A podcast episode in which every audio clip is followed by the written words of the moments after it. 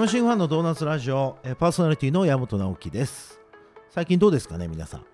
楽しんでますか？もうあと1ヶ月後にはクリスマスっていうことらしいですけども。えー、っとねなんすかねこの季節になるとまあ今年本当これで良かったのかなっていうのもちょっと思いますよね。いやめちゃくちゃ楽しかったですし新しい挑戦もしましたしえー、ともちろんいいこともたくさんあったんであなもちろん何の後悔もないんですけども皆さんに本当感謝ですなんですけど本当にこれでよかったのかな？もっと頑張れたんじゃないか俺、まあ、つまり俺ですよね。俺大丈夫かみたいなね。そんな考えにもちょっとね触れてしまいますが残り1ヶ月。どうでしょうか？デルクタウン西川さん。やりきりました2022年まだですよね。皆さん大丈夫です。まだあと1ヶ月ありますからやりましょう。この1ヶ月で今年年初にやるぞって決めてたことを少なくともね着手すれば、えー来年2023年はですね輝かしい1年になるんじゃないか、えー必ずそうしてみせるぞという気持ちで迎えたいですよね。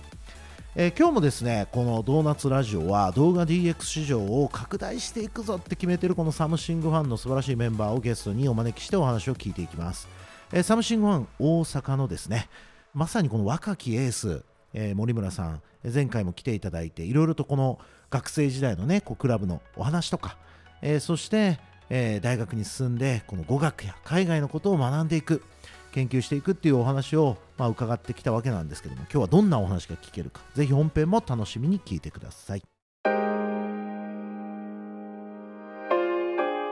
サムシングファンのドーナツラジオパーソナリティの山本直樹です。本日のゲストは前回に引き続きましてサムシングファン大阪の森村さんです。よろしくお願いします。お願いします。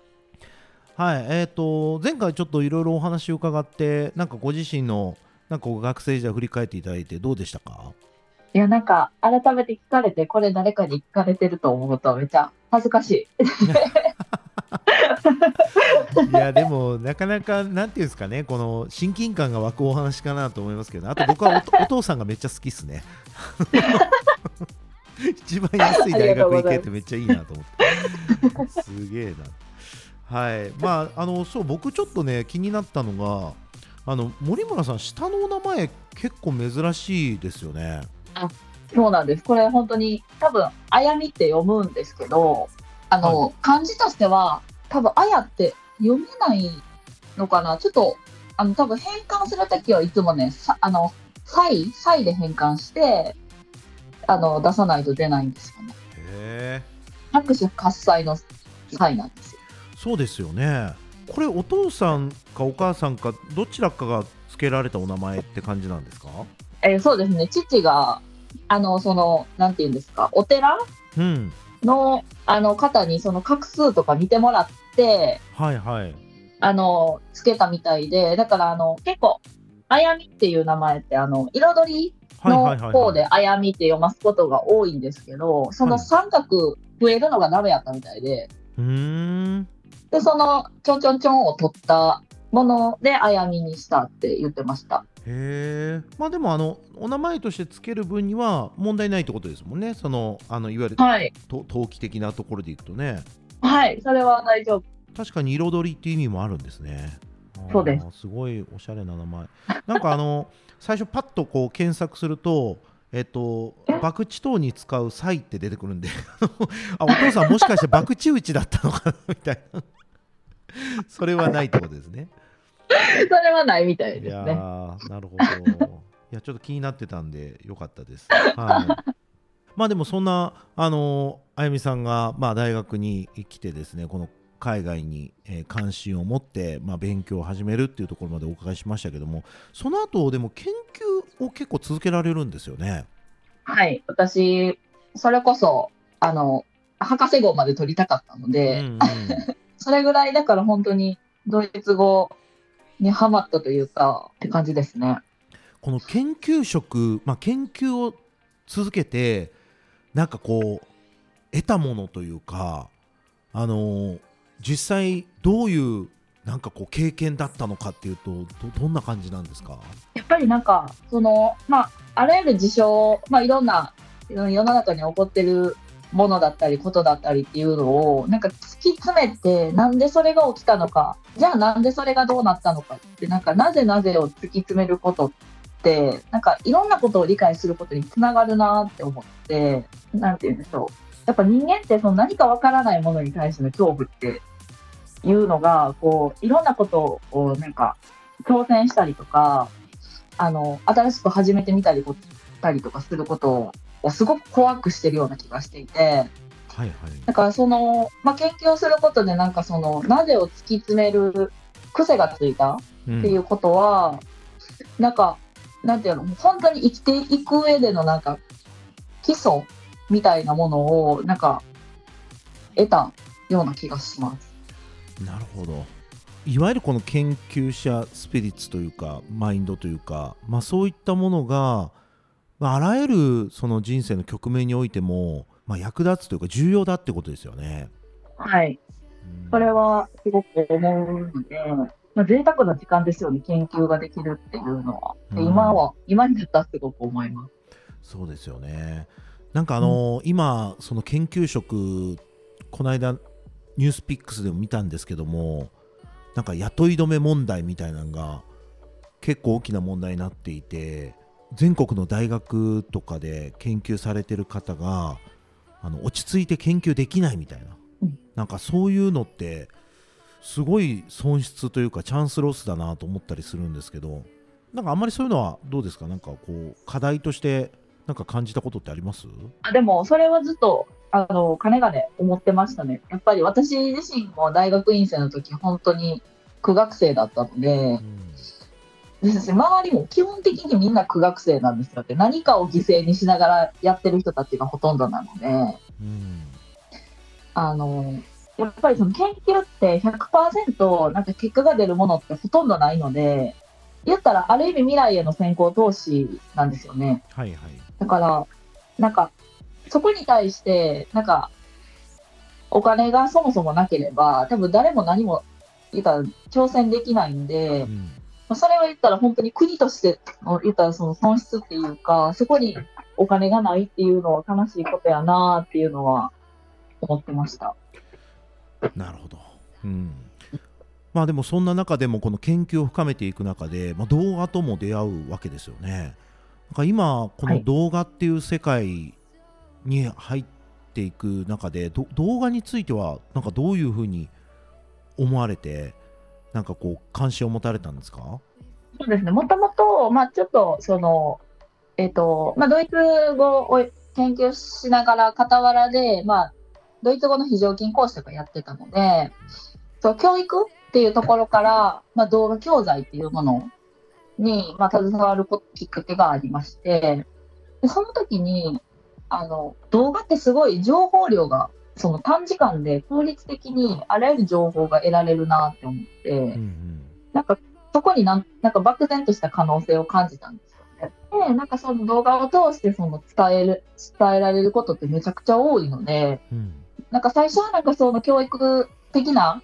観点から、まあ、すごくそのツールとしていいなって思ってたのが、だんだんだんだん、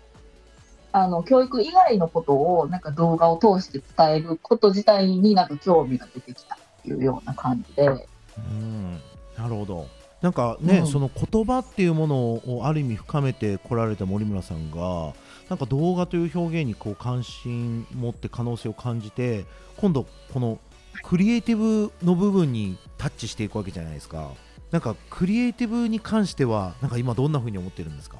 いやーなんて言うんでしょう。なんか答えがない。なんかもう漠然と私絶対クリエイティブ無理だろうなとか思ってたんですけどクリエイティブもなんかある意味答えがないところは研究と一緒やなと思ってて、うんうん、なんかそこをなんか結局みんなそれぞれのスタイルでそれぞれの切り口で、まあ、ディレクターはみんなこう追求していくわけですけどなんかそのプロセス自体はなんか研究と似てるのかなと思って、うん、なんかまた新しい挑戦やなって思ってそれはそれでなんか新しく頑張ろうと思ってます。ちょっと後半もその辺りを深めていけたらなと思います。よろしくお願いします。はい。はい、それではあの後半もちょっと森村さんのお話を伺っていきたいんですけども、まあ、動画とひょんなことから出会ってその今まで教育に携わる中で動画の可能性に気づかれで今はサムシングファンにいますよねと。なんか実際その動画といってもいろんなやっぱり表現の場所だったり会社もあると思うんですけどなんかサムシングファンなんか外から見てた時と実際中に入って感じることと森村さん今どうですか？あなんか最初は、なんか本当に映像制作会社とかって、なんかその、めちゃくちゃそのクリエイティブな人の集団なのかな？って、なんかすごい奇抜な格好した人。が、うんうん。なんかセンスに溢れてる人たちがいるのかなと思いきや、なんかまあ、そのサムシングファンのお仕事って、まあ年間400社様ぐらいお取引がある中で、必ずしも全てが全て、言ったらそのクリエイティブを求められるような仕事ばかりではなくて、まあ、それこそその動画教材のような感じで、でむしろそのクリエイティブよりもその動画としての一貫性が求められるものだったりとかうん。もたくさんやってて、あ、なんか動画って、一括りにできひんなっていうのを改めて今すごい感じていて、はいはい。特にそのサムシングファンは本当雑種？うん。雑種なんやなっていう、雑食なんやなっていうのを、本当に今、ひしひしと感じてるところで。す。そうですね。まああのうん本当に何て言うんですかねこう発想とアイデアで、えっとインパクトを残す、まあ、動画のクリエイティブっていう部分はあくまでも動画活用の一要素であってなんか逆に動画の特性、まあ、より良い点って他にもたくさんあってなんかたくさんの人に低負荷でそれこそ情報を届けれる読解力の差を埋めるようなパワーもありますしなんか情報の均一性ってことで誰が見ても同じ時間で同じ時間を伝えてくあの情報を伝えてくれるっていう部分もありますしなんかどの良さを活用したいのがこう課題になってるのかっていう、まあ、そこそこですよね。そう、すごいそれを感じてます。はい。うんまあ、だからまあその中でととはいえお客様の課題感もいろいろで、えっと、動画の価値もいろいろでってなった時に、まあ、多彩なやっぱりクリエイターだったりディレクター陣がいるっていうことが、まあ、会社としては環境としてより必要になってくるなというふうにはまあ僕は今思ってるわけなんですけどなんか実際その多彩なメンバーがいる中でなんかサムシンガーのメンバーについては今どう思われてます？いや、キャラクターがもうみんな、さん濃すぎて、うんなんか自分のキャラが霞んでる気がしますね。ああ、なるほど。外から見てると、どっちもどっちなんですけどね。まあ、みんな濃いですよね。濃いです。うん。ただやっぱり、その、一人一人キャラクターがあるので、なんか、そう自分が、まあお客さんとお仕事させてもらうときに困ったときに、はい。こういう困ったことは、この人に聞いたら間違いないなとか、うん。こういうちょっとパターンの問題は、この先輩に聞いてみようかみたいなのの、もう、積み分けがはっきりしてるので、はいはい。なんか、たわ新人の私から言わせていただくと、非常にこう、あの、どんなことに行き詰まっても絶対誰か助けてくれるはいはいはいはいはい。いいですね。ような環境ではあります。いやそうですよね。でまたあのもちろんそのサムシングワのメンバーとしてはとかこの動画のまああの業務っていう意味ではまあ新人かもしれないですけどもそれぞれのやっぱりこう新しく入った人自体がいろんな実は経験シェアとかえーと知見を持ってるのもなんかこう会社として面白いなと思ってるんですよね。まあ、今日はちょっとラジオっていう媒体を通じて、まあ、森村さんのお話もしてもらってますけども前回あの大学に森村さんとあの、まあ、うちの前畑っていう、えっと2名来ていただいた時に、まあ、学生に対してお話をしてもらったじゃないですか。で、はいそれ僕聞いててこれめちゃくちゃコンテンツ力あるなと思ったんですよ。でも なるほど。普通に働いてると実はそんな話そこまで聞かないじゃないですか断片的に気づきを得ていくだけでなんか改まってゆっくりそこまで聞いたことがないなっていうのがすごいちょっと僕の持ち帰りだったんですよへでそれもあってあのサムシングファンで月に1回、まあ、プロジェクト会議っていう全社会議やってるんですけども、まあ、その中であの1人が結構徹底的にライフラインシェアをするとか、まあ、そのビジネス的なところですよね。なんか仕事の気づきとか経験を話してくれるみたいな場所があったらいいなと思ってちょっと前回あの山口うちのあの名物うんうん。役員の山口にちょっと喋ってもらったんですけどね、ああ、そういうことやったんですね。まあ、。そういうことだったんですよ。あの大学での経験でちょっと始めようかなと思って、おー。うん、そうやったんや。うん、どうでした？山口の経験シェアは、いや、私も初めて山口さんの話、あそこまで初めて詳しく聞いたので、うん。なんかあんまりそのサムシングファンに入られる前までのそのキャリアだったり、全然知らなかったので、はいはいはい。なんか今の山口さんを見てると、うん。なんか本当すごい人やなっていう印象なんですけど、はいはい、そんな山口さんでも、うん、なんかこう、なんていうんですか、ちょっと人生こじらせてる時期があったりとか、そうですね、うん、そう迷われてる時期もあったんだなって思うと、なんか親近感も湧くし、うん。なんかそこから山口さんがその見つけはった答えみたいなものは、やっぱり自分にとってはそう見たら新しい気づきになるので、うん。確かに一人の人の話詳しく聞くのは面白いかもしれないです。いや良かったです。なんかあのいただいた感想がもうまさにちょっと狙ってたところでなんかあの、まあ、僕も年齢46歳なんですけどもあの結構あこれ答え合わせだなって思う経験が増えてきたんですよね。あなんか若い頃に悩んでたこととか、まあ、努力してきたこと逆境で、まあ、もっと言うと悪いこと、まあ、ハードシングスいろいろあるじゃないですか。あそれってこのためにあったのかなとか、あこういうあ当時こういうふうに彼ら思ってたんじゃないだろうかとかなんかすごい答え合わせのなんかシーンが増えてくるんですよ。こう年を取ると、うん。まあ、年を取るとっていう表現はあんまあれですけども。なるほど。でなんかまあそれはそれで別にいいと思うんですよね。どんな人もなんかこう悩みながらなんか傷つきながらでも嬉しいこともあってなんかまああの人生まだ続くって話なんですけどでもはい。なんかどの年齢の人にも受け止めてもらった方がいいんじゃないかっていうのがやっぱりその経験シェアかなと思ってるんですよね示唆とかアドバイスじゃなくて、はいなんかそういう場所になあのそういう話を聞いてもらった時にあこの人でもこんな時代があったのかとかあなんか自分とが今悩んでる悩みと同様のことがあったのかって思ってもらえたらなんか先が楽しみになってもらえるんじゃないかなみたいな。うんうん。そうですね。本当に私はまだなんか、決断することの方が多い気がしてるので、うんなんかそれがまだ果たして正解やったかとか全然まだ分からない感じなので。いやそうなんですけどなんかね森村さんとその前田君の講義を聞いてて 僕ねあでもこの2人ももちろん年齢的にはもう人生もうこれままだ前半戦の途中ぐらいっていうか、前半戦も終わってないよねっていう年齢じゃないですか。で、はい。これからもっといろいろあるし今思ってることとかもいろいろあるんだろうな。でも学生の前ではいやもう自分の経験シェアを余すことなく堂々と喋られてる姿を見ていやめっちゃいい。学生ってすげえなと思いましたよね。どんな どんな人でもなんかこうすごい気づきをくれる先生にしてくれる場場所というかそうですね。むしろもう学生さんがいるからこそ成り立つような、なんか学生ってすごいなーって私も思いました。そうっすよね泣いてましたもんね学生話聞いていやもう感受性が本当に高すぎてう、んいやー可能性のなんか塊感がすごかったですね。ねまあちょっと僕らますます大人になっていくわけですけどいつまでもその感性を忘れずにやっていきたいですね。いや本当にそう思います。はい、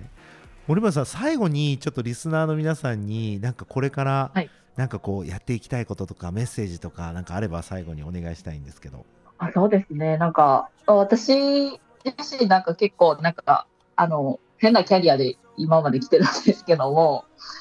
なんか、あの、まあ、このなんかちょっと変わったキャリアだったりとか、まあ、変わった特技とかを活かして、なんかその、サムシングファンにとってなんかいい影響をなんか作れる、なんか人になりたいなっていうのを思ってるので、まあ、まだまだ、あの、未熟な新人ですけども、何かその、なんていうんですかね、この不思議な出会いが、いい相乗効果がもたらせるようになったらいいなっていうのをすごく思ってるので、はい、これからも、えっと、いろんな人との出会いを大切にしながら、楽しんで、自分のやりたいことやり続けていきたいなと思ってます。はいありがとうございました。まああの引き続き楽しんでやっていきましょう。ありがとうございます。はい、サムシングファンのドーナツラジオ、えー、山本直樹がお届けしてまいりました今日は、えー、サムシングファン大阪のディレクター森村さんゲストに、まあ、2回目ですねお越しいただいてなんかあの本当にこう人に歴史ありじゃないですけどもそのいろんな人のお話を聞く中で、まあ、自分の人生とも照らし合わせて、えーと、自分の中にも発見がありますし、えーと、新しい出会い、まあ、気づきもありますしなんか非常に楽しいなと思いながらお話しさせていただきました。なんかあのやっぱり、えーと、サムシングファンってこういう言葉がマネジメントポリシーとしてあって会社は幸せになるためのツールっていうことを、まあ、2016年に、まあ、当時の幹部メンバーと,、えー、と決めてやってきたんですよねで幹部はやっぱりその自分の人生の目的と会社の成長っていうものがすごく関連性が高いわけですけども、まあ、メンバーに関してはですねやっぱ人それぞれまあ、本当にやりたいことともちろん仕事は仕事なんで仕事はしてもらうんですけど でも別にそれが目的というよりはやっぱり手段の割合が増えていく人も当然多くいるわけででもそれも全部含めてなんかずっと文化祭のようになんか体育祭のように時に戦いながら時になんか協力し合いながらなんか楽しくやっていけたらいいなというふうに思ってまして、まあ、今日改めてそんなお話を、えー、お聞きしながらですねなんか感じた次第でございます。えー、また次回もそんなサムシングファンのメンバーをお招きしてですねお話を聞いていきたいと思いますんで、えー、楽しみにしてくださいお相手はサムファン山本でした